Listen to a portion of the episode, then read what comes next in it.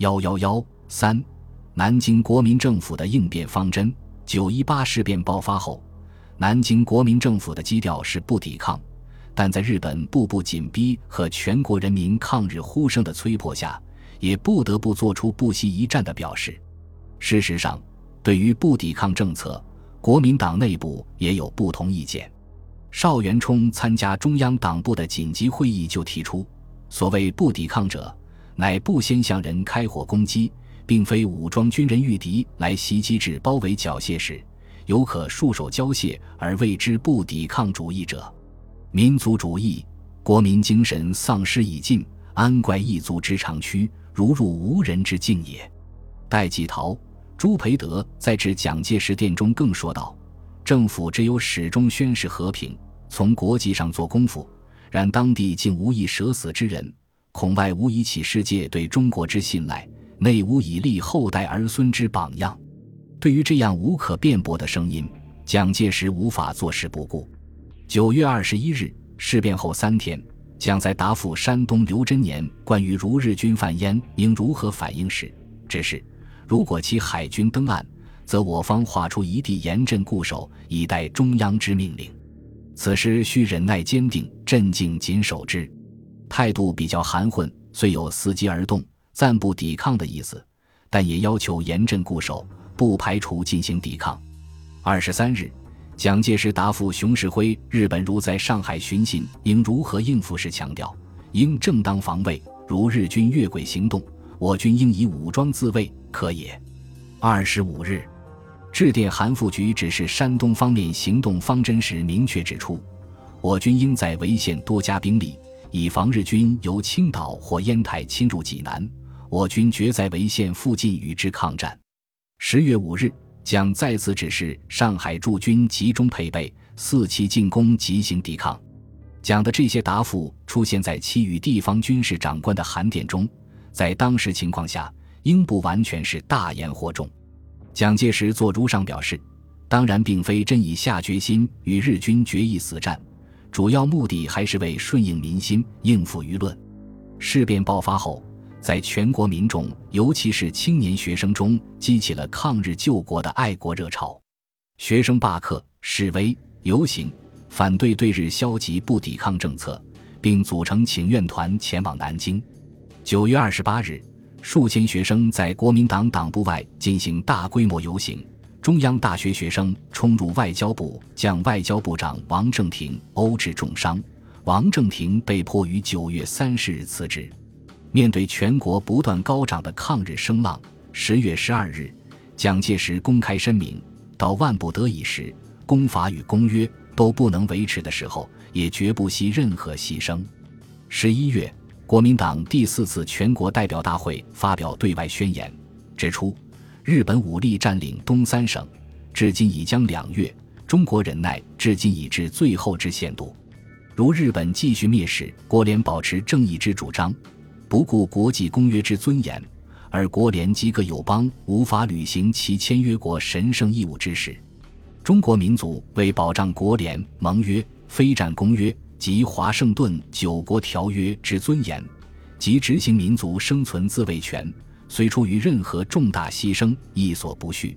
会议通过决议，授予国民政府以采取一切必要的正当防卫手段之全权。当时，南京方面受民众，尤其是学生的压力，又遭以胡汉民为首的越方强烈攻击，不得不做出对日强硬姿态，稍稍平息各方的责难。大言既出，蒋介石也不能不有所举措。十一月二十三日，他致电张学良：“警卫军拟由平汉线北运，以驻何处为宜？终如北上将驻于石家庄，兄驻北平，则可内外兼顾，未知兄意如何？”随后，蒋调兵遣将，摆出一副准备北上的架势。但是，石家庄及河北一带是张学良的地盘，东北失陷后。张氏的政治生命已全系于华北，他是绝不会轻易放弃的。所以，蒋做出表态后，张学良并未响应。而当时情况下，中央军北上又必须与东北军协同，双方不能一致，出兵之意很快搁浅。事实上，蒋介石提出动议时，就未尝没有考虑到张学良的态度，出兵北上，更多的是一种明知不可为而为之的姿态。南京国民政府的真实想法，其对手方日本人的观察具有重要参考价值。日本代理驻华公使重光葵在给日本政府的电文中写道：“国民政府政策是迅速解决内乱，以统一的力量，用以夷制夷的传统政策，将此次事件诉之国际联盟及主张非战条约的美国，用全副内外宣传力，强制促日本军撤退，尽可能与归还山东时一样，在任何场合。”都不会同日本国缔结有关今后满洲问题的适当的协定，还有为这个目的进行谈判时，国民政府也不会参加。仲光葵的观察堪称老辣。九一八事变后，南京国民政府迅速确定诉诸国联的方针。九月二十一日，中国驻国联首席代表施肇基根据南京政府的指示，正式向国联秘书长德留蒙提出照会。控告日本侵略中国领土、破坏国联盟约的罪行，并请行政院根据盟约第十一条所赋予之权利，立采步骤，恢复事前原状，决定中国应得赔款之性质与数额。九月下旬，根据中国政府的强烈要求，国联行政会连续举行会议，讨论日本侵占中国东北问题。九月三十日的决议肯定日本政府关于尽速将其军队撤回至铁路区域的表态，但是日方并未如其承诺的那样撤军，相反于十月初出动十二架飞机轰炸锦州。锦州是辽西重镇，沈阳沦陷后，东北边防军司令长官公署和辽宁省政府迁移至此，是张学良，也是中国政府在东北行使治权的象征。另外，锦州的北宁线铁路属于英国资产，关东军的行动使英美为之震惊。美国总统胡佛表示，对日军占领区之继续扩大深切注意，希望国联在其调处中日行动之法律权限内，保持一切强制与权利。国务卿史汀生向日本驻美大使提出质询和抗议。十月二十四日，国联行政会再次提出决议案。要求两国政府不得诉于任何侵略政策或行动，先日本在十一月十六日以前立即开始，并顺序进行将军队撤退至铁路区域以内。这一提案在表决中获十三票赞成，日本一票反对。但根据盟约规定，此类提案需行政院包括当事国在内全体制通过才具法律效力，提案的约束力十分有限。日本关东军发动九一八事变时。日本统治集团内部对下一步走向尚略有不同。日本军部坚决支持关东军的行动，并准备从朝鲜调集军队增援。日本若归内阁则主张采取不扩大事态的方针，发表关于满洲事变的声明，宣称日本在满洲没有任何领土欲望。但是，日军的顺利进军刺激着关东军的胃口，也使内阁的担忧和质疑变得多余。日本政府此后的所作所为，更像是在国际上帮助军人顶住舆论的压力和列强可能的干预。对国联绝对多数要求撤兵的意愿，日本方面先软后硬，最后完全置之不理，声称十月二十四日票决之决议案，既未得全体一致之接受，日本不认为有效。就在国联提出撤兵提案当天，关东军拟定。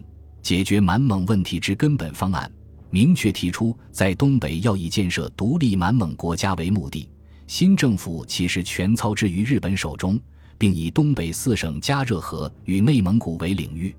根据此一方针，日军继续在中国制造事端。十一月八日，驻天津日军策动汉奸李继春、张弼组织游民千余人发动武装暴乱，袭击市公安局、市政府及河北省政府。天津市当局宣布戒严，拘捕六十一人。九日，驻天津日本领事借口一名日军排长被中国士兵打死，向中方提出警告：现中国军队退居日租界三百米图以外，我退去后，炮弹向我界轰炸，甲车向我界出动。同日，张学良通电南京报告日军策划天津暴乱的经过。十三日。蒋介石面见列强驻华公使，责问其租界是否为扰乱中国之策源地而设。天津日租界与各国租界有共同负责性之条约，为何各国放任日本扰乱行动，不加干涉？是否要我中国只守一方面条约，而对方不为以条约为压迫中国之护符，且借此为扰乱中国之章本？